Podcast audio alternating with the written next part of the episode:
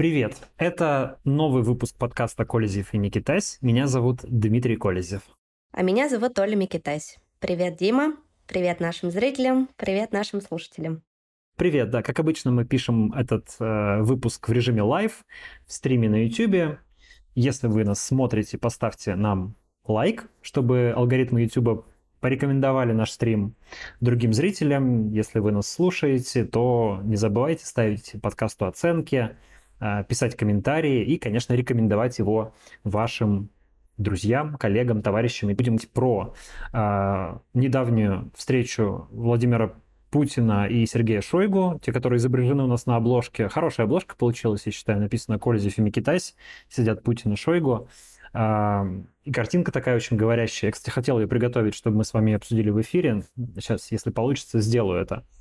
А поговорим про то, что происходит, собственно, с той самой битвой за Донбасс, которую а, громогласно анонсировали в, на предыдущей неделе, которую мы с тобой обсуждали, но что-то она все-таки как-то не начинается. Вот мы говорили в прошлом подкасте, что есть сомнения в том, что вот она состоится в том э, зверином масштабе, в котором как бы ее ждут, и пока что-то пробуксовывает. Поговорим про это и поговорим про то, что происходит в школах. Там много разных изменений ждет э, учащихся и их родителей. Флаги будут поднимать, гимны слушать, а, историю начнут преподавать с первого класса. Вот, наверное, про все это поговорим. Тем более Оля у нас... Бесогон смотреть. Бесогон смотреть, да, в четвертом классе. Тем более Оля у нас э, мать. Вот, ей должно быть это все э, близко, понятно и интересно. Но давай начнем с э, Шойгу. Что у нас впервые с начала спецоперации Шойгу появился в каком-то вот прямо таком... Э, осязаемом виде? Осязаемом. Ну, его показывали, конечно, он там вел э, заседание, совещание в Минобороны, ну вот прям, чтобы пришел к Путину, поговорили, и был какой-то диалог, и даже не за километровым столом, а за столом обычным. Это впервые. Во-первых, э, спасибо, развеяли слухи про то, что Шойгу э, ни жив, ни мертв, что у него там инфаркт или инсульт или что-то еще. И тоже говорили в предыдущих выпусках, все с ним более или менее в порядке, живой, двигается, разговаривает. Все это нам показали на экране. Хотя выглядит, конечно, не шибко веселым, прямо скажем. На э, бодрого значит, маршала Победы он, на мой взгляд, совершенно не похож ни в этот раз, ни в предыдущие свои появления, что на заседании Госдумы, что на совещаниях Минобороны, что не на похоронах э, Владимира Вольфовича Жириновского. Ну, там, наверное, было бы странно появляться с улыбкой, но тем не менее. Послед... Последние полтора месяца Шойгу мы видим э, с довольно кислой миной. Откровенно говоря, не выглядел э, уверенным в себе победителем, которому ну, можно посмотреть на обложку нашего стрима. Один сидит вжавшись э, в кресло и схватившись руками за стол на протяжении всего разговора. Второй на самом краешке кресла, максимально поднувшись в такой э, как бы участливо подобострастной позе. Вот. Довольно странно все это выглядело, если честно. Вовсе не напоминало какую-то встречу двух победителей. Ну, а разговор шел именно про Мариуполь, про Азовсталь, про то, нужно или не нужно штурмовать, штурмовать э, этот завод. Это Вообще казалось, что Шойгу, наверное, придет доложить о взятии Мариуполя, потому что, ну, раз уж э, министр обороны приходит к верховному главнокомандующему, подразумевается обычно по такому, как бы, по классическому пиар-правилу, что нужно приносить какие-то хорошие новости. И такой новостью с точки зрения Кремля и Путина мог бы, мог бы, могло бы стать сообщение о том, что Мариуполь наконец взят. И это был бы второй крупный город после Херсона, который э, взят, важный город, ключевой город, город-порт, город, за который, как известно, шла длительная, изнурительная, тяжелая борьба, в ходе которого от города практически ничего не осталось, и он был э, уничтожен. Э, как правильно сказал, ну, как бы оговорился, но оговорился по Фрейду э, Адам Делимханов, который руководил э, чеченскими бойцами при штурме Мариуполя а, операция по ликвидации Мариуполя прошла успешно. Ну вот, собственно, мы это увидели по, по этим кадрам, и обычно, и, и, собственно, об этом Шойгу и докладывал. А, он говорил, что вот э, Мариуполь, дескать, за последнее время превратился в настоящую крепость, в настоящую базу, где засели э, национальные батальоны, где засел полк Азов, и э, они, негодяи такие, значит, сидели в жилых домах, негодяи такие сидели в социальных объектах, откуда мы никак их не могли выбить.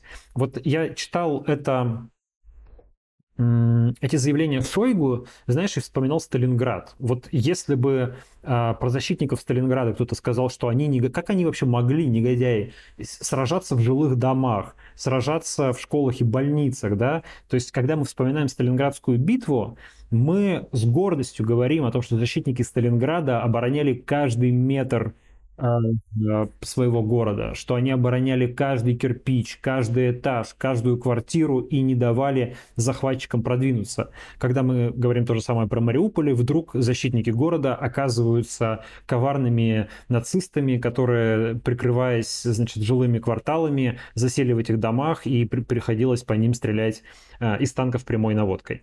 Короче говоря, ну, понятно, двойные стандарты, мне знаешь, какой момент особенно, ну, такой зацепил? Я даже себе это выписала. Военнослужащим гарантировалась, безусловно, жизнь, безопасность и оказание медицинской помощи. Это речь шла про Азовсталь. То есть они сами себе противоречат. А как же денацификация? То, что нужно всех зачистить, всех уничтожить. И тут же они говорят, что безусловно жизнь им гарантировалась, еще и медицинская помощь. Но денацификация же не обозначает убийство всех, кого они назвали нацистами. Вообще изначально денацификация... Зачищение. Ну, тогда при объявлении а, спецоперации денацификация тогда трактовалась как смена власти в Украине. Дескать, украинская власть нацифицирована, вот надо провести денацификацию, то есть заменить Зеленского, а, русскоязычного еврея, на кого-то менее, а, менее нацистского, хотя кто уж может быть более нацистским, да, чем э, русскоговорящий еврей. Так вот, э, заменить его, и так пройдет денацификация.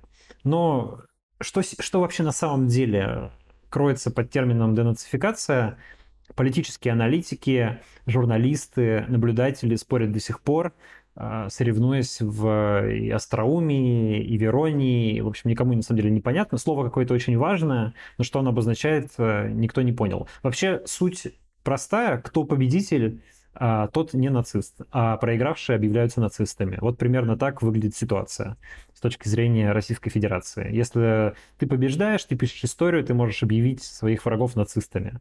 Вот если победят враги, то они в нацисты запишут себя и, вероятно, будут совершенно правы. Ну и еще момент про Азовсталь. Э, тоже Путин сказал, что сначала вроде как оставьте уже этот Азовсталь, потом с другой стороны говорит, заблокируйте эту промышленную зону так, чтобы муха не пролетела. Ну, то есть выживите их, чтобы они там все погибли. То есть...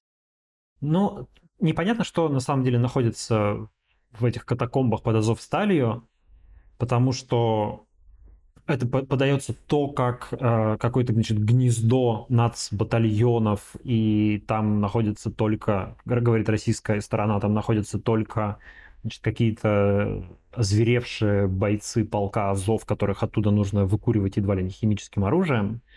А украинская сторона говорит, что там это огромное предприятие, там есть бункеры, где находятся э, женщины, дети, врачи, мирные граждане. Это те люди, которые когда начались бомбардировки Мариуполя, там, сотрудники завода или какие-то жители близлежащих районов, которые просто стали прятаться в этих бункерах, потому что они ну, достаточно большие, вместительные. Вот там в Харькове кто-то, не знаю, или в Киеве кто-то в метро прятался, а в Мариуполе есть большие подземные сооружения под Азовсталью, там прятались э, э, люди, ну, мирные жители. Российская сторона опровергала всячески это, говорила, что никаких мирных жителей там совершенно точно нет. Но вот э, на этой встрече действительно довольно неожиданно Владимир Путин сказал, что отставить никаких, э, никакого штурма Азовстали быть не должно.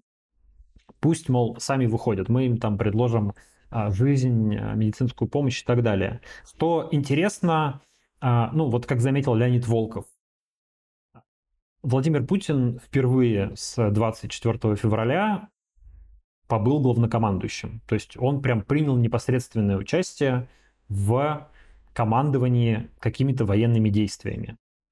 И это действие было достаточно миролюбивым. То есть он не скомандовал всех уничтожить, взять живыми или мертвыми, вперед в атаку, Сергей Кужегетович, э, ничего такого не сказал. Он сказал, отставить, лишние жертвы нам не нужны, не нужно лезть в эти катакомбы, давайте подождем, они сами оттуда выйдут. Вы, выйдут. Что э, может говорить о том, подозревает, пред, предлагает Волков, что социологические замеры показывают, что люди уже устают, боятся, тревожатся от больших потерь, от больших жертв, и Путин хочет выглядеть в нынешней ситуации, ну, таким почти миротворцем, да, то есть как бы он вроде главнокомандующий, но вроде как бы не воинственный.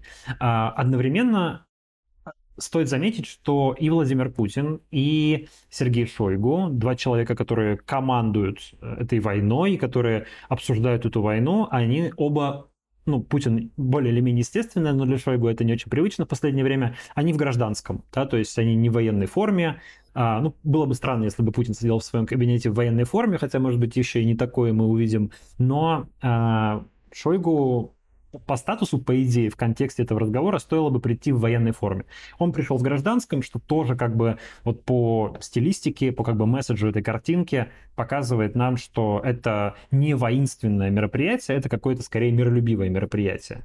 А, но, с другой стороны, мы вполне можем допускать, что этот разговор был своего рода публичной дезинформацией, что, дескать, публично объявили, что никакого штурма э, Азовстали не будет, а на самом деле этот штурм произойдет. И как говорит украинская сторона, продолжаются авианалеты, продолжает, э, ожидается активность спецназа ФСБ спецназа Росгвардии. То есть, может быть, это вроде как было заявление отвлекающий маневр. Э, надо напомнить, что Мариуполь берут уже ну, практически месяц, да больше уже месяца, чего уж там. Один только Рамзан Кадыров э, с 14 марта регулярно, с завидной регулярностью обещает, что Мариуполь вот-вот будет взят то, значит, осталось до этого несколько часов, то вот уже завтра будет взят, то мы взяли его на 98%, и даже буквально накануне этой встречи Шойгу и э, Владимира Путина Кадыров заявил, что Азовсталь будет на следующий день уже совершенно точно зачищена от а, так называемых нацистов.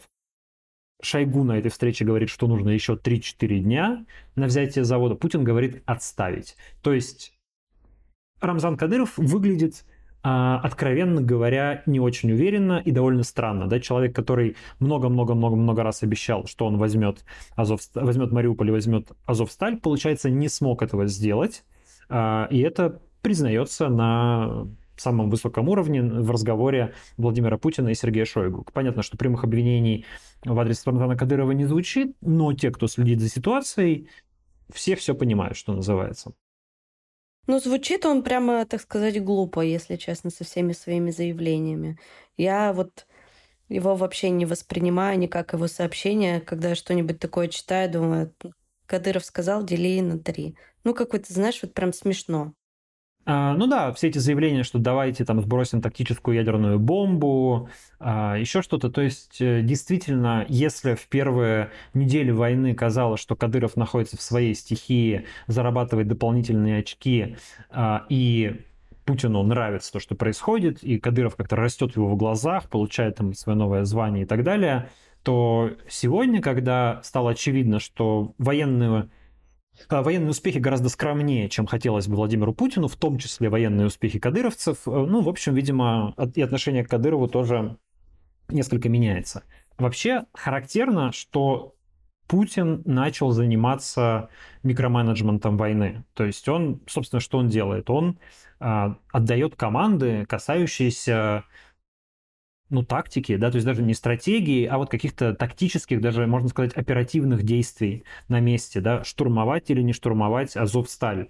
Это не вопрос э, брать или не брать Мариуполь, это не вопрос э, там, не знаю, передвижения крупных сил на фронтах, да, это очень, ну, на самом деле, локальный вопрос, то есть он пиаровски очень важный, потому что важно взять Мариуполь и важно взять Азовсталь, про это очень много говорят, рассказывают по телевизору, пропаганда это обсуждает и так далее, и так далее. Это важный вопрос для Владимира Путина, но с точки зрения военного, военных действий это вопрос микроменеджмента. Ну, это вопрос там генералов, если не полковников.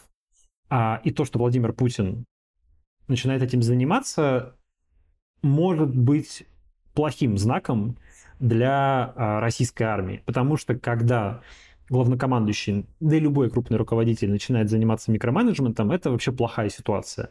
Это означает, что, ну, во-первых, что он решил, что он лучше всех понимает в том, как надо вести войну. Ах, вы не справились, вы, значит, Мариуполь вовремя не взяли, вы ни одного крупного города не взяли, вы Киев не взяли, вы не понимаете, как там воевать, сейчас я вам покажу. Значит, Азов сталь брать не надо, они там выйдут. Человек начинает руководить какими-то непосредственными военными действиями. Он у нас самый э, лучший историк, он у нас лучше всех играет в хоккей. Сейчас он нам покажет, что он у нас еще и лучший э, военачальник всех времен и народов. Закончится это, думаю, понятно как. Вообще о том, как закончится, поговорим сейчас, наверное, во второй части, когда будем разговаривать, собственно, про не начавшуюся битву за Донбасс. А, но ну вот судя по тем новостям, которые пока приходят, какого-то масштабного вторжения, масштабного наступления российских войск а, не происходит. То есть, помнишь, неделю назад мы говорили, и это объявлялось официально, что начался второй этап войны, что вот долго-долго копила Россия силы после отступления из-под Киева и Чернигова, и теперь... Да. Все прямо ждали, что вот такой да. нарыв сейчас теперь произойдет. Теперь начнется мясорубка. И не только мы, и э, американская разведка, британская разведка, да, говорили, что ну вот мы видим, что Россия собрала силы в кулак, сделали выводы из первого этапа войны, там было допущено много ошибок, наступали одновременно по нескольким направлениям, были сложности с логистикой и так далее. Сейчас Россия сконцентрируется на конкретной одной задаче, и здесь она может добиться успеха. У нее хватит сил на то, чтобы значит, э, захватить Донбасс, расширить территорию ДНР и ЛНР до границ, до административных границ э, областей. Но проходит неделя, и, собственно, ничего особенного не происходит. Мы видим Э, что происходит наступление по, в отдельных населенных пунктах, но какого-то масштабного прорыва, попытки окружения украинских войск, а, крупные военные операции или крупные битвы не происходит. Идет. Как думаешь, почему? Ждут вооружения, подкрепления?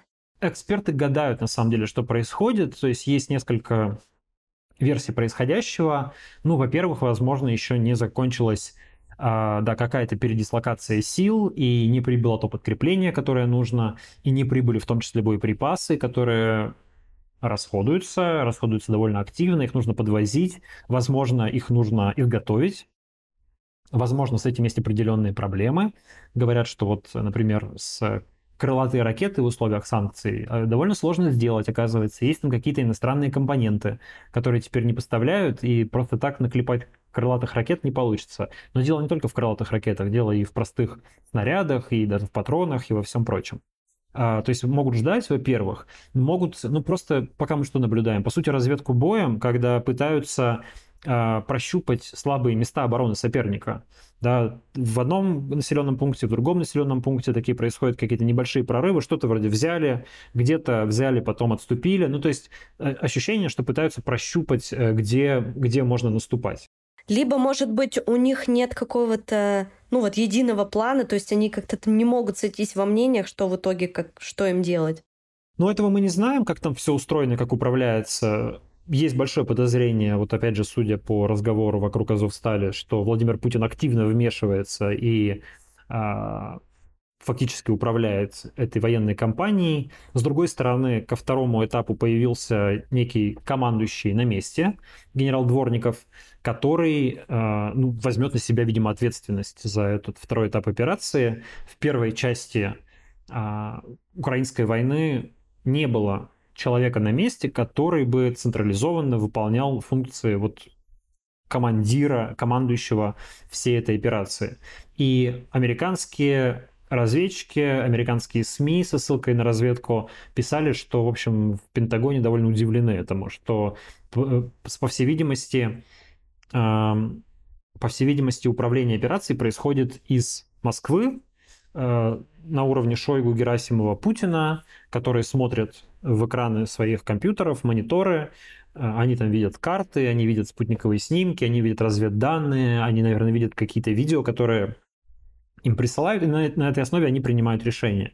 Но это супер неэффективная модель, потому что она очень централизованная и э, как в любом сложном процессе, сверхцентрализация, она замедляет принятие решений, а замедленное принятие решений может быть губительно. Кроме того, а, сигнал, когда пока идет с низу до верху и обратно сверху до низу, он может искажаться, теряться, информация может э, доходить не полностью, но просто по законам распространения информации. Поэтому гораздо эффективнее, когда у вас есть человек на месте, который отвечает за происходящего, за происходящее. И более того, когда э, ваша система управления войсками децентрализована, то есть когда командующие подразделениями, командиры подразделений могут принимать э, какие-то решения и э, сами обладать информацией, и, ну, как бы, как, когда армия выступает как какая-то нейросеть такая, знаешь, которая, разные части которой могут э, действовать в зависимости от оперативной обстановки. Когда у вас человек сидит в Москве и с экрана компьютера решает, что делать, а у человека еще режим, в бассейне надо поплавать, в хоккей поиграть и так далее, то, в общем, это может сказываться на войне. Это, конечно, мы находимся в области сугубо, сугубо предположений, мы точно не знаем, как происходит и как а, управляется эта военная операция, но вот потому что мы видим, можно предположить, что так. Так вот, широкомасштабного наступления у нас пока нет, у нас идет э, разведка боем. А, при этом Украина в это же время получает все больше техники и в том числе все больше вооружений, в том числе начала получать более тяжелые вооружения.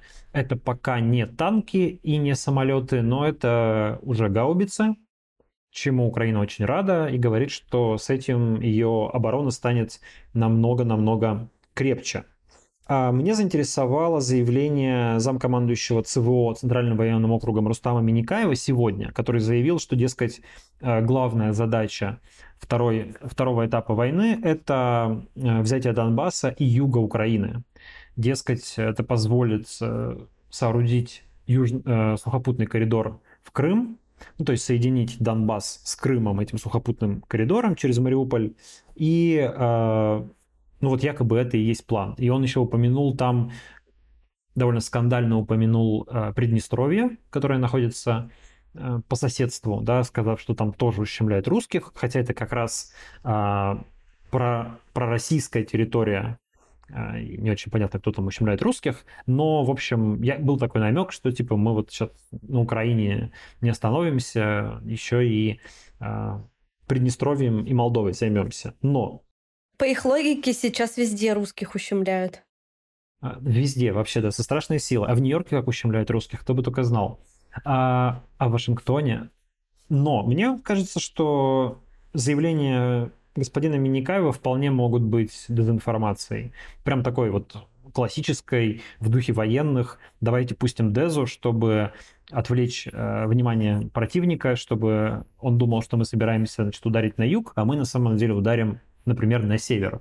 И некоторые военные эксперты говорят, что вполне может быть, что реальной целью наступления будет Харьков, который находится, как известно, севернее, ближе к границе России, а вовсе не, а, не юг или вовсе не запад. Но пока что, естественно, мы не знаем точных планов российской армии.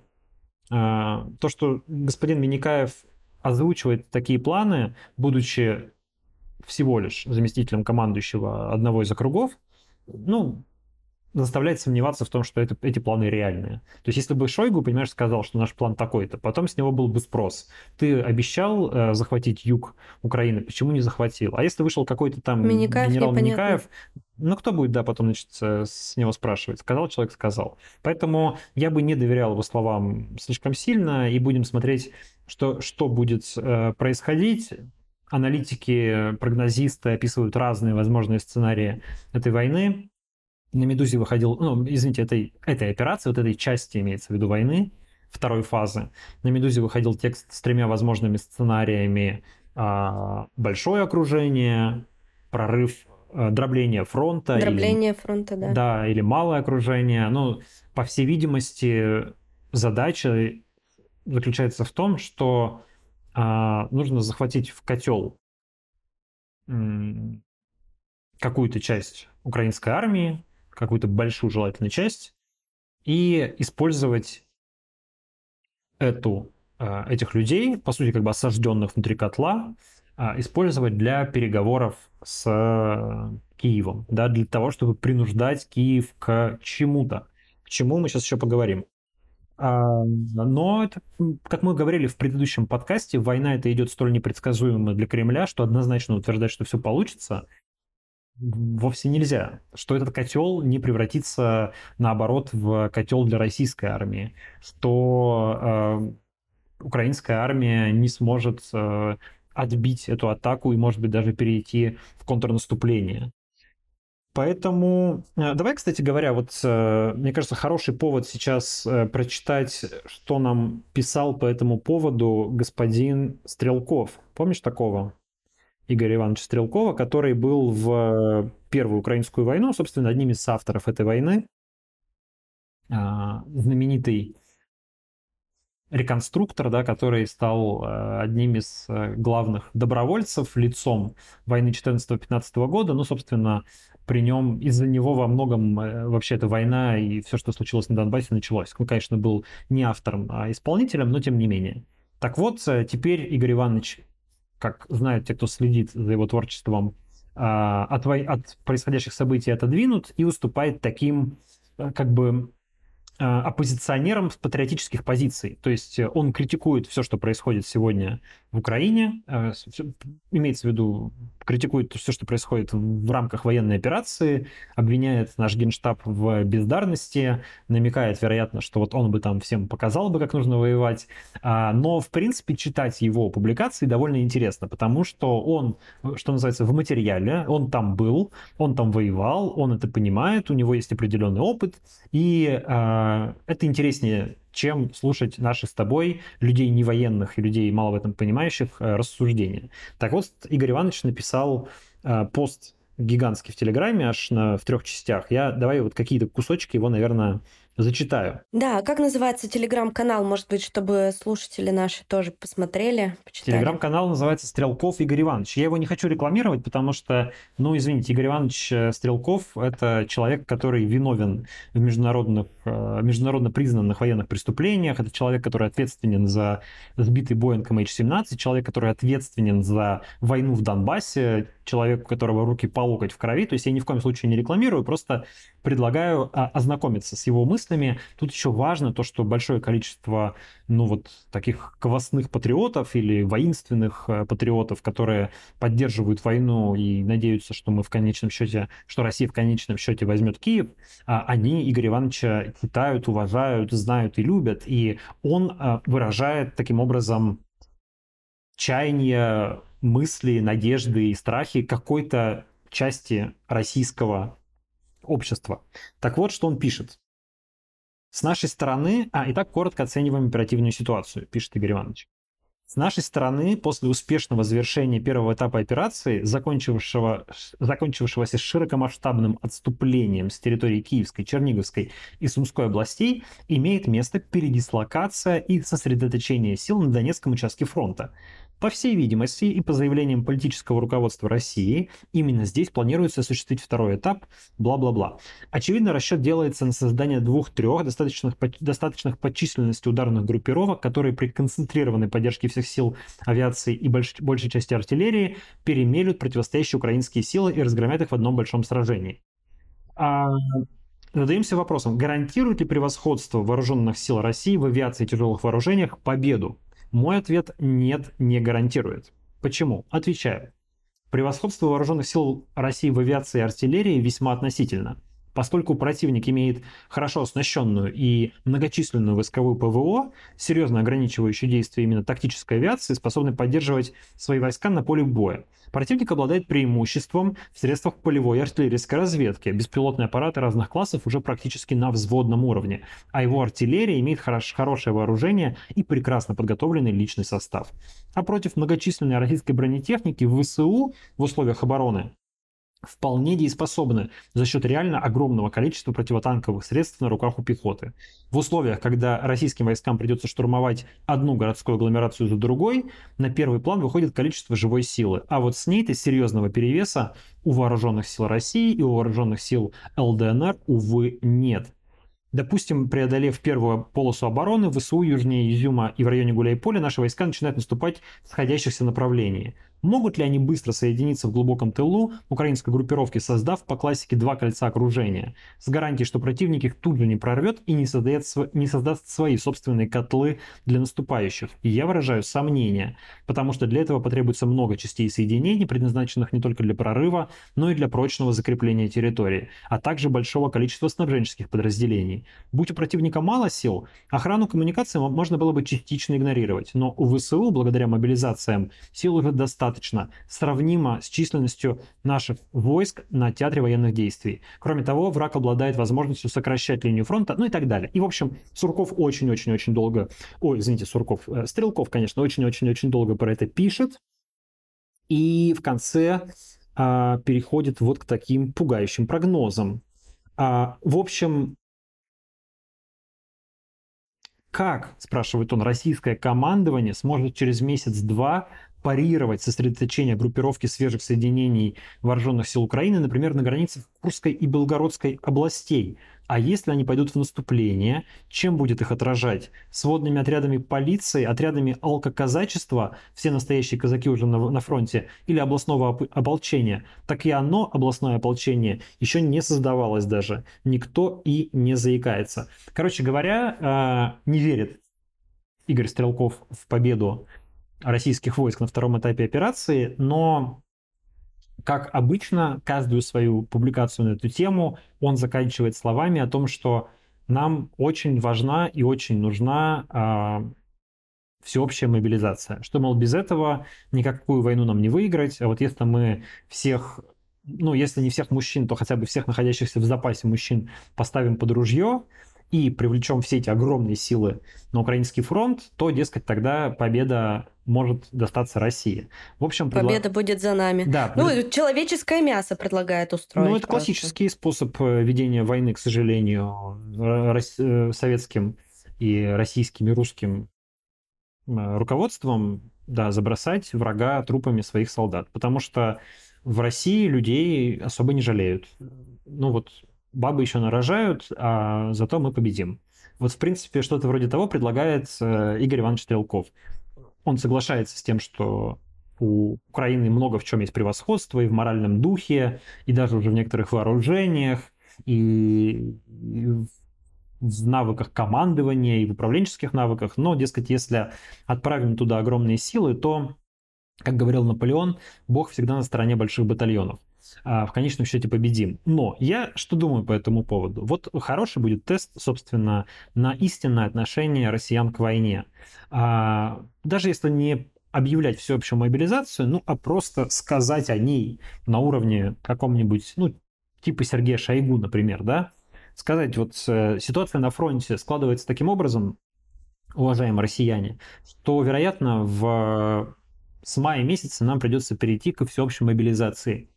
И все ваши мужчины, а, мужья, братья, сыновья, они с высокой долей вероятности будут отправлены на фронт.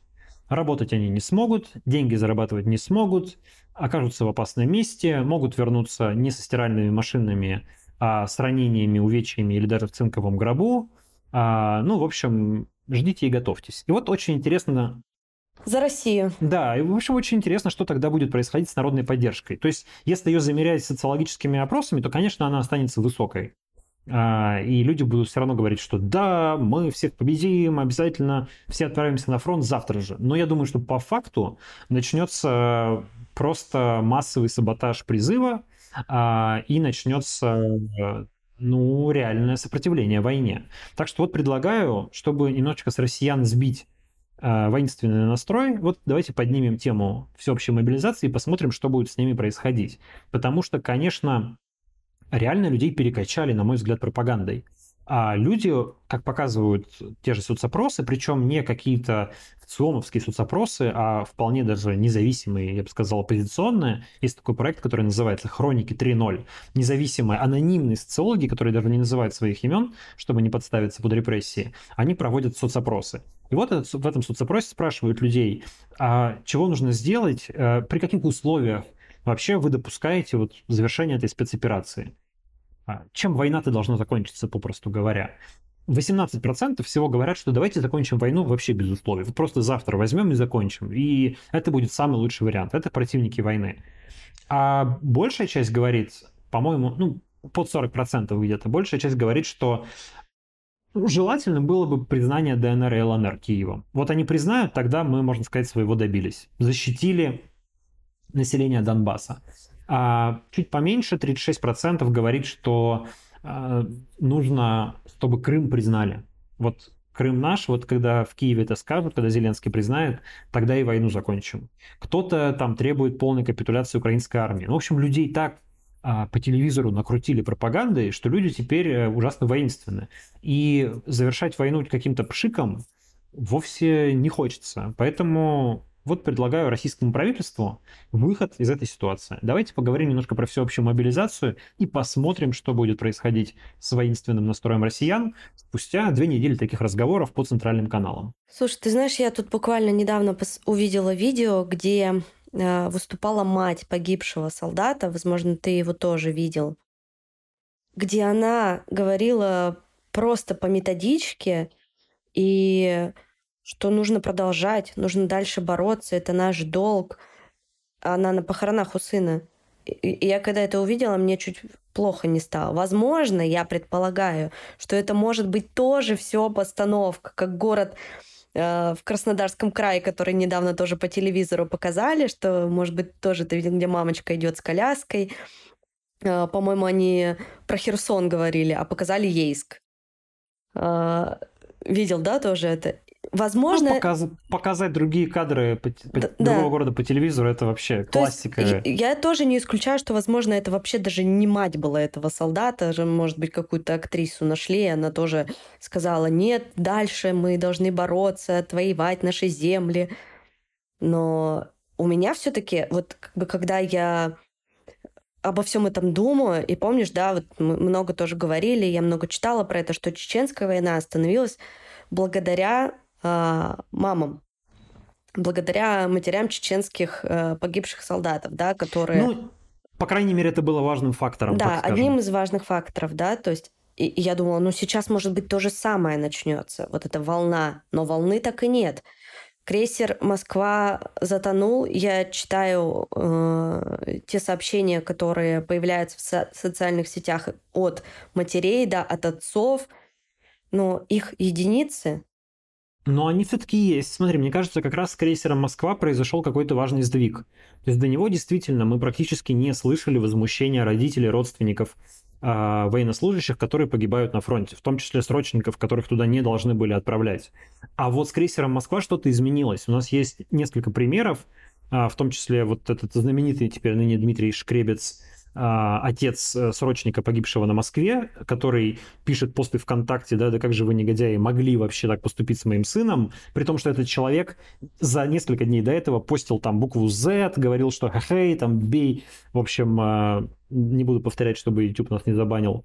А, ну, короче говоря, высказывался всячески в поддержку э, военной операции. Да? Теперь он говорит, что, значит, что же вы, сволочи, сделали с моим сыном, он ведь срочник, его там было, он там быть не должен. Даже Симонян его Кокол, да, пришел, пришел в телеграм-канал Маргариты Симонян в комментарии, его там забанили. Значит, вот своих не бросаем. А, так вот, а, есть он, да, есть еще несколько родителей, и мы увидели по, Москве, по, ну, имеется в виду, по ситуации с крейсером Москва, что что-то чуть-чуть сдвинулось, что-то чуть-чуть изменилось. Я не знаю почему. То ли накопилась какая-то критическая масса, потому что все-таки, на мой взгляд, э, ну, общественные процессы редко, резко, редко происходят быстро. Да, то есть у нас есть большая поддержка спецопераций в обществе, люди очень патриотично настроены. Э, и, конечно, смерти влияют на людей потери влияют на людей, но это не происходит одномоментно, да, копится какая-то критическая масса, где-то начинает потихоньку прорывать, какие-то случаются громкие истории, и медленно ситуация меняется, медленнее, чем нам, пацифистам, бы хотелось, но тем не менее, может быть, накопилась какая-то критическая масса, может быть, сыграл свою роль, э, ну, как бы статус флагмана, да, корабля, а все-таки это такой, правда, шокирующий эпизод. Вот мы, по-моему, тоже разговаривали в одном из подкастов и обсуждали, что общественное мнение иногда может сдвигаться быстрее, когда происходят какие-то ошеломляющие события. И потеря флагманского крейсера — это именно э, такое событие, на мой взгляд, да, оно как бы чуть меняет парадигму у людей. То есть мы потеряли флагман, значит, все идет далеко не по плану, все идет далеко не так хорошо, как нам рассказывают по телевизору. Там что-то там оказались срочники, почему они там оказались и так далее. А, может быть, сыграло свою роль то, что это флагман, а значит, туда отбирали а, довольно хороших моряков, туда отбирали моряков, а, в том числе из а, династий военных морских, туда отбирали ребят из а, Крыма, а, туда отбирали из э, городов, а не, из, не только из э, бедных деревень, как в сухопутные войска. И вот, возможно, поэтому люди, ну, другая социальная среда, да, это не а, деревня, где там люди больше 10 тысяч рублей за последние годы ни разу не видели, да, а это, не знаю, Ялта, довольно большой город, там люди живут, а, там есть как бы какое-то общество, есть какая-то жизнь, там другая социальная среда. У человека есть другие возможности выразить свое недовольство у человека, другие взгляды на жизнь. Возможно, поэтому некоторые родители моряков с крейсера «Москва» высказываются и возмущаются. И, может быть, э, в дальнейшем другие родители, посмотрев на это, решат тоже не молчать. По крайней мере, когда дело идет о срочниках. Одно, одна история, когда контрактники, причем такие, не, не которых записали в контрактнике задним числом, да, а ну, ре, реальные контрактники. Таких же случаев много. Человек хочет заработать. Он живет в деревне, да. Э, тут ему платят 200 тысяч рублей в месяц. Или даже больше, как говорят. А, кадыровцы, он добровольцы набирают по 300 тысяч рублей в месяц. Он таких денег в деревне никогда в жизни не заработает, а, тем более за такой короткий срок. Да, риск большой, но и деньги хорошие. Вот, поэтому есть люди, которые осознанно едут. И их родители, вероятно, не жалеют. Ну, захотел человек, поехал. Может быть, даже с родителями это обсудил. Есть же ситуация совершенно другая. Срочников. Человека призвали в армию, он пошел отдавать долг своей родине, его не должны по закону отправлять в горячую точку, его туда незаконно отправили, он там погиб, а, и погиб непонятно за что. Да? То есть он не собирался зарабатывать деньги, он вовсе не собирался делать никакую военную карьеру. Его родителям нафиг не сдался этот Донбасс, и вовсе а, они не собираются, ну, как бы для них это вообще не их повестка, да, им сын гораздо важнее, чем а, чем какая-то там геополитика. Вот в такой момент происходит конфликт личного с общественным, и, ну, конечно, личное часто обычно побеждает.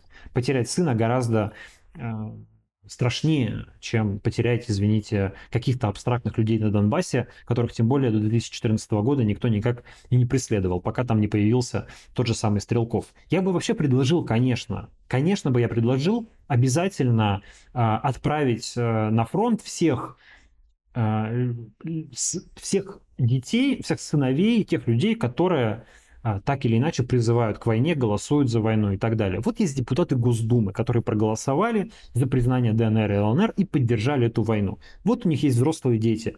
Которые, наверное, на пляже в Майами загорают.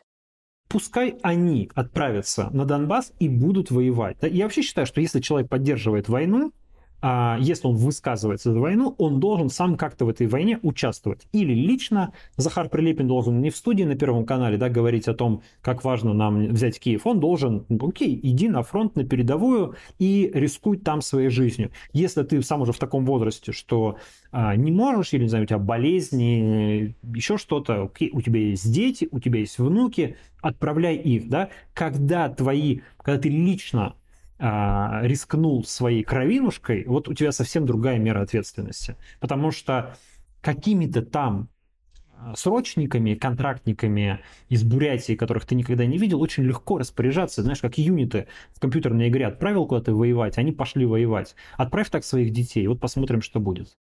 Да, ну причем мамы-то пишут с этой Москвы там мальчишкам 19 лет, и им даже не говорят погиб, не погиб, они там пороги оббивают, говорят пропал без вести или там перезвонит вам, все хорошо, как только сможет, так на связь выйдет, ну, в общем, воду в, в уши льют.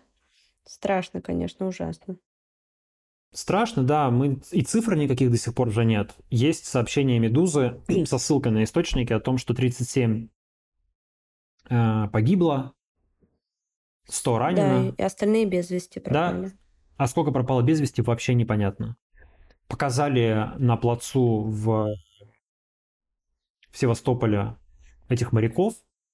Естественно, их все сразу же посчитали по головам. Я в том числе их считал по головам. 150, максимум 200 человек стоит на плацу при 500, а, при, при экипаже в 500 человек. Где еще 300? Непонятно. Капитан на месте, который, да, кстати, если что, должен последним, кажется, покидать судно, по крайней мере, как нам рассказывают. А каких-то моряков не досчитались, не на месте. Неделя, причем прошла уже, а как толком информации никакой до сих пор не дают. Видимо, придумывают историю очередную. А, придумывают историю, не знаю, думают, что сказать, какие цифры дать. Э, ну, вообще мы видим, что российская Минобороны у нас крайне неохотно и очень редко раскрывает данные по потерям. Они же, по-моему, так и не раскрывали. Вот последний раз это было 1389, по-моему, человек, они говорили. Так это ж сколько времени уже прошло? Да, это последняя цифра. Вчера вот издание «Ридовка», которое связывает с Евгением Пригожиным, которое занимает в целом такую провоенную позицию, а, у себя ВКонтакте выложила информацию про якобы 13 тысяч погибших, потом удалили, сказали, что это был взлом, какая-то провокация. Но, в принципе, звучит довольно близко к правде, по крайней мере, к тому, что дают, э, меньше того, что дает Украина, которая говорит, что уже больше 20 тысяч погибших, и э, близко к тому, что дают западные э, источники, НАТО, Пентагон, там, британская разведка и так далее. Но, кстати говоря, э, даже если 13 тысяч дает Минобороны, это же без учета Росгвардии, и это без учета так называемой народной милиции ДНР, куда, как я понимаю, сгребли уже просто всех мужчин в Донецке, которых могли отыскать. А, умеют они там держать оружие, не умеют держать оружие. Вот как раз по заветам Игоря Стрелкова всех, э, всеобщая мобилизация, все на фронт. Понятно, что там процент э, гибели, наверное, чудовищный. То есть там люди, ну, вообще не обученные. Их просто отправляют на фронт и бросают в эту мясорубку. Перейдем к следующей теме, да. Да, последняя тема на сегодня, тоже, наверное, как раз в тему, в общем-то, этих молодых ребят, которых э, отправили погибать на ужасной, несправедливой, захватнической, агрессивной, подлой войне. А, и, и вот э, теперь в школах у нас новые пропагандистские э, да. приемы будут применяться. Во-первых, церемония поднятия флага по утрам. А, Владимиру Путину идея понравилась, он ее поддержал. Ну, только там, где это будет возможно. Но с оговорками. Да, да, да, потому что Владимиру Путину подсказали, а может, сам догадался, что картинка будет такая. Значит, стоит школа, Крыльцо обвалилось. Крыльцо обвалилось, школа вся облупленная, туалет во дворе, значит, на стене написано «Вася лох», значит, и гордо поднимается российский флаг, и все такие дети стоят, в общем, и смотрят, да. Подумали и решили, что только там, где можно достойно это проводить, что такое достойно, никто не знает, но сейчас будет обязательно какая-нибудь комиссия, которая будет ходить по школам, решать, какая достойна, какая недостойна, и, наверное, те учителя, у которых, не, некоторые директора, у которых школы недостойны, перекрестятся и подумают, господи, слава богу, что мы ремонт не сделали в прошлом году, что теперь нас э, не заставляют этим заниматься. Потому что детей ведь еще придется заставлять пораньше приходить в школу, да, вот они будут рады. Вот, вот у них патриотизм-то вырастет сразу, да. Тебе в школу нужно было раньше к 8.30, а теперь нужно быть к 8.15, будь здоров. А если опоздаешь или будешь в носу ковыряться на этой торжественной линейке, где флаг поднимают, то тебе еще как-нибудь накажут. Ну, в общем, ну, это же лучший способ, да, ведь поднять в людях, в детях, в подростках патриотизм, значит, заставить их стоять и смотреть на флаг. Кто бы сомневался. Мы тут с моей дочерью эту новость обсудили. Я говорю, вот представляешь, э, в школе с 1 сентября будут флаг поднимать. Ну, ты, возможно же, мы уже вернемся к 1 сентября в школу. Он такая, я не буду. Я говорю, ну, скорее всего, не получится не поднять. Ну, это ты просто видишь, ты мать-оппозиционерка вырастила... А, э, вот э, Владимир Путин взрит в корень. Он говорит, что нужно с первого класса детей обучать а, истории чтобы не... С какого сейчас история? С пятого класса, да? С пятого класса, по-моему, после начальной школы. Да, мы сейчас в третьем, у нас истории нет. История наш сейчас главный инструмент э, идеологии. Именно через историю у нас все объясняется. Напомню, что война с Украиной у нас объясняется через историю. Ну, слушай, они до современной истории дойдут только в классе в каком? Ну, в шестом, в седьмом. Если мы начинали в пятом, то мы войну изучали в десятом. Ну, им современно это зачем? То есть важно, что просто а, будут больше рассказывать про...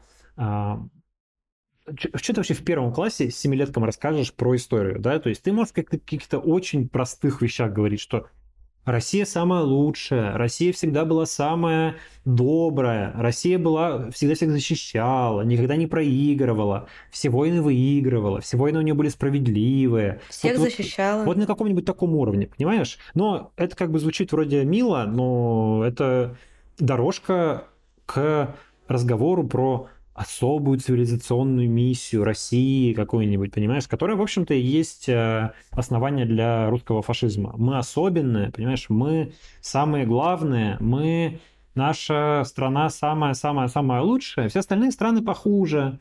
Поэтому у нас есть, дескать, моральное право вот взять и прийти к ним и научить их своим порядкам. Нехорошие вещи.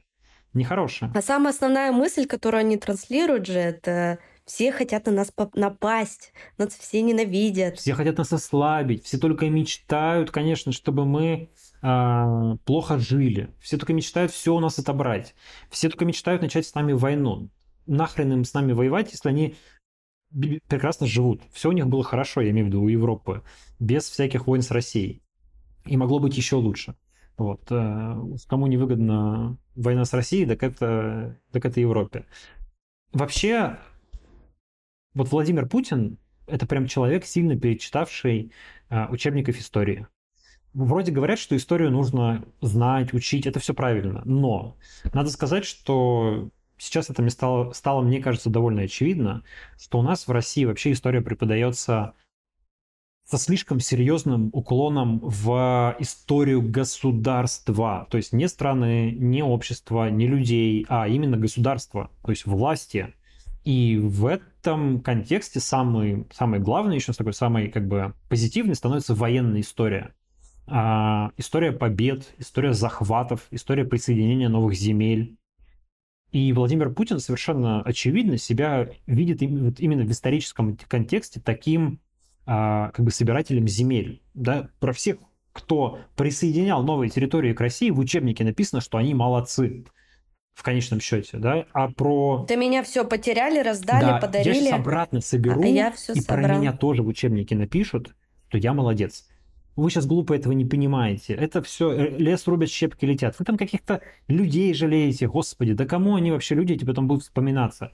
Пройдет 300 лет, вы скажете, Владимир Путин был молодец, и будет мне стоять памятник э, где-нибудь. Но эта проблема э, курса русской истории, в том числе, как мы к нему привыкли. Да? Он очень государствоцентричен. Я думаю, что давно пора историю преподавать э, с гораздо большим акцентом на жизнь людей, собственно, на общество, да, может быть, даже преподавать ее именно как историю поиска свободы, как попыток э, русских людей, русского народа построить какую-то свободу. Ну, я не говорю, что это должен быть единственной концепцией, но, в принципе, на этом построен тот самый знаменитый ролик Ельцин-центра, который люто ненавидит Никита Михалков и уже много-много лет э, исходит пеной по этому поводу, да. Там же история России рассказана как история поиска свободы народом. А, и, ну да, там есть некоторое значительное, я бы сказал, преувеличение, то, что, дескать, а, все это радостно увенчалось освобождением с приходом Бориса Ельцина. Нет, не увенчалась, да, но сама как бы идея, то, что а, то, что понятие свободы и идея свободы не чуждо русским людям, и они достойны свободы, а, и они в разные годы по-разному пытались эту свободу как-то достичь, но государство у них эту свободу забирало. Мне кажется, что это а, важная, достойная мысль, и, ну, по крайней мере, идея, которая не помешала бы там, курсу истории, да, и который, курс истории, который бы вообще, если уж мы говорим про какую-то прекрасную Россию будущего, под бело-сине-белым или под бело-сине-красным или под каким-то другим флагом, я уж не знаю, да, но э, я не против того, чтобы история преподавалась с первого класса, но она должна преподаваться по-другому, не так, как сейчас. Не то, что прибить свой щит на врата Царьграда, это, значит, главное достижение, а, которого которое может себе, о котором может только мечтать любой правитель. Да? Давайте подумаем о том, как люди жили в разные исторические периоды. Петр Первый, я, я, я же тоже дитя э, этой системы образования. Для меня тоже до определенного момента Петр Первый был вообще величайшим правителем и реформатором. Пока я не вдумался или там, не, знаю, не прочитал где-то, в том числе в художественной литературе, в каких-то источниках, пока я не осознал, как вообще был кровав, как, как была кровава и жестоко это авторитарная модернизация, да, это прорубание окна в Европу, это строительство Петербурга на костях, это, ну, в общем, очень такими сталинскими методами осуществленная модернизация и так далее. Ну, а в учебниках истории это все описано и приправлено таким флером, знаешь, не знаю, прекрасной страны и прекрасного правления Петра Первого. Я тоже это все помню. И ты понимаешь, вот это вот критическое мышление, вот самое важное, мне кажется, как у родителей, как у меня, это развивать в ребенке критическое мышление и жажду получению информации, разной информации. То есть не, не вырастить из него вот этого зомби, которому который верит одному единственному источнику, которому показывают или в школе преподают, и выдает его за правду, за свою правду. Да, то есть вот это основная, мне кажется, задача любого родителя – развивать критическое мышление и показывать разные варианты э, и учить, изучать разные источники. Абсолютно. История это в первую очередь касается, потому что она очень всегда неоднозначна, в ней есть много разных концепций, точек зрения. Я очень благодарен своей школе, что, ну, точнее, своей эпохе, я учился в 90-е годы, а, когда какой-то идеологии в школе вообще не было. И не было жесткого диктата государства и власти над школой. И мы в школе, и, даже, и там, я помню, готовясь к поступлению в ВУЗ, мы обсуждали самые разные идеи, концепции. Например, когда мы а, разговаривали про Вторую мировую войну, в том числе в качестве а, одной из, пусть маргинальных, но теорий, мы обсуждали а, теорию писателя Суворова, автора знаменитой книжки там «Ледокол» и там что-то еще, который, ну, как бы его идея, кто не знает, заключается в том, что это Советский Союз готовился к нападению, но Германия как бы напала раньше. Вот. А, это большинство историков говорит, что это не соответствует действительности, но там как концепцию, одну из точек зрения мы тоже это обсуждали на уроках истории. У нас были на уроках истории а, дебаты, да, то есть мы обсуждали разные решения, разные исторические события, связанные с историей нашей страны, особенно 20 века, с разных сторон. У нас был там что-то вроде суда над э, Сталиным, да, то есть там типа за или против, ну как бы такие вещи. И это было очень круто, потому что это, не знаю, может быть где-то в школах это делается и сейчас, но судя по как бы тому но ты учился в очень хорошей давление. гимназии, конечно. Я учился в хорошей гимназии, я учился в хорошее время, вот, на мой взгляд. И у нас был, правда, хороший учитель истории, и, и, и было круто. А я, кстати, про своего учителя истории рассказала в бонусном выпуске. Помнишь, мы с тобой записывали про наши школьные годы выпуски? Можно их послушать на Apple подкастах, на Бусти, на Патреоне, если вдруг вам будет интересно. Там Дима рассказывал про свою учительницу, которая сейчас живет на краю земли. Напомни, как этот город называется? Ну, это не город даже, это Баренцбург, это маленький поселок. Э, Баренцбург. Где-то там, правда, на краю земли. Ну, Оля, раз уж ты так изящно и красиво подвела к, к финалу нашего разговора, я напомню, что, во-первых, у нас есть бонусные выпуски, в предыдущем Оля рассказывала про свою жизнь в Грузии. В пред-предпредыдущем я рассказывал про свою жизнь в Турции. А, были еще до них разные выпуски. Эти выпуски доступны Первое, платным подписчикам в Apple подкастах, то есть там можно оформить платную подписку и слушать эти выпуски. Во-вторых, эти выпуски доступны на подписчикам на Патреоне. Это для тех, у кого иностранные карты. Такие есть среди наших зрителей и слушателей. И э, кроме того, мы сейчас завели еще аккаунт на Boosty, это для тех, у кого российские карты. Там доступны не все, но два последних выпуска э, бонусных выпуска, и там будут доступны следующие. Мы будем их записывать, они будут появляться.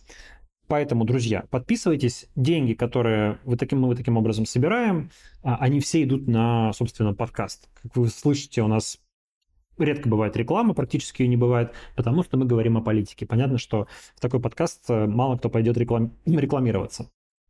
Но а, Поэтому донаты, донаты наши все, друзья. И спасибо вам, если вы нас поддерживаете, вы помогаете нам существовать. Я еще знаешь, что хотела сказать? Я же перед нашей записью посмотрела все-таки этот несчастный Бесогон ТВ. Mm. откуда растут ноги. Это 48 минут ада чистейшего. Просто я...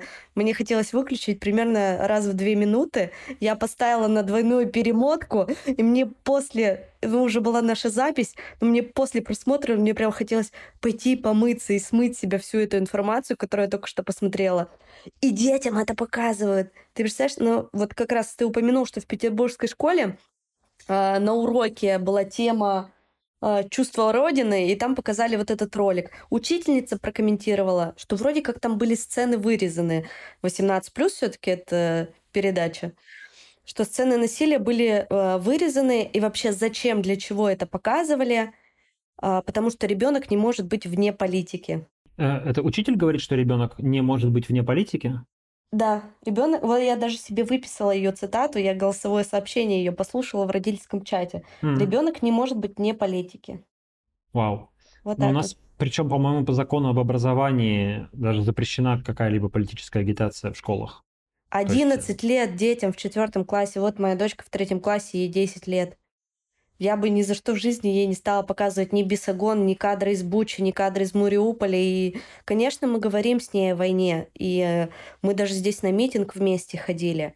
Но показывать эту жесть и постоянно об этом говорить с ребенком, я считаю, что это совершенно не нужно.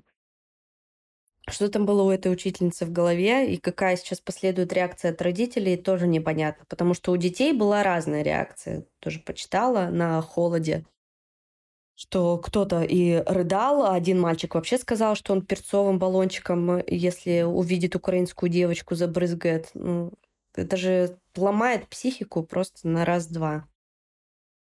Ломает психику и позволяет э, растить детей, которые через несколько лет станут 18-летними, пойдут в армию, и их можно будет э, использовать для каких-нибудь своих политических задач. Еще чего-нибудь завоевать, еще где-нибудь защитить русский мир, еще где-нибудь э, навести порядок, принести добро э, штыком, выстрелами, бомбами, кровью и так далее. В общем, к сожалению, ну, российская школа играет понятную роль в системе государственной пропаганды. Ждать, что там что-то изменится – что детей будут растить в, в духе, не знаю, свободолюбия, а, критического мышления, значит, и пацифизма и гуманизма, конечно, я бы не стал. Ну, если что-то в ближайшее время не изменится. Поэтому думаю, что э, это в том числе, конечно, для многих из тех, с кем я разговариваю, повод уехать из России. То есть, типа, на себя уже все равно, как бы я бы ладно, но чтобы дети, чтобы их еще в это погружали, ну нахрен, я не хочу, чтобы мой ребенок ходил в школу, ему там вот этим промывали мозги. Это я слышу довольно часто, и это ну, довольно достойный как бы аргумент, а, мне кажется, для людей, чтобы уехать. Но это для тех, у кого дети еще не пошли в школу. У кого дети уже пошли в школу, им, конечно, уехать сложнее, потому что оторвать ребенка от учебного процесса, ну, ты так сделала, не все так могут. Хотя, мне кажется, Достаточно что это, сложно. Да, что это, конечно, ну, достойный и довольно мужественный поступок. А, я прям слышу иногда вот в разговорах с некоторыми людьми из России, я понимаю, что человек, наверное, бы хотел уехать, ему сильно не нравится все происходящее, но дети, школы, секции, садики, ну куда ты сейчас уедешь вообще от всего этого, да? Ипотека. И ты, ну, ипотека, понятно, да, и ты вынужден как-то вот, ну как-то смиряться, типа, ну не все так однозначно, знаете, ну Украина же, ну там тоже как-то, ну есть там какие-то эти нацики же, ну что-то же там, ну, ну, да, то есть когда люди начинают вот себе, э, как, ну какие-то оправдания искать этой ситуации, вот так, да. Э, как кто-то говорил, не помню кто, фраза «у меня любая диктатура строится на фразе «у меня есть жена и дети». А, это наш главный страх, то, что с нашими близкими что-то случится. К сожалению, власть э, шикарно умеет этим пользоваться. Да. Друзья, на этом мы закончим, на этой безрадостной ноте, а, но не теряйте бодрости духа. Мы, конечно же, как обычно, по традиции, желаем скорейшего мира Украине и народу Украины, и надеемся, что эта ужасная война закончится, и считаем, что российские войска должны как можно скорее покинуть территорию этой страны всю территорию, все оккупированные территории, все, все оккупированные земли. Но пока этого не произошло, будем продолжать рассказывать про те ужасы, которые происходят, ну и все-таки иногда искать какую-то надежду на лучшее. Да, наш подкаст можно послушать и посмотреть не только на YouTube, но еще и на всех подкаст-платформах. На Apple, на Яндексе, на Google подкастах, на CastBox. Поэтому всем спасибо, что послушали, что были с нами. Дима, спасибо, была рада тебя видеть. Оль, взаимно. Спасибо всем, кто нас слушал, кто нас смотрел. Друзья, пока. Пока.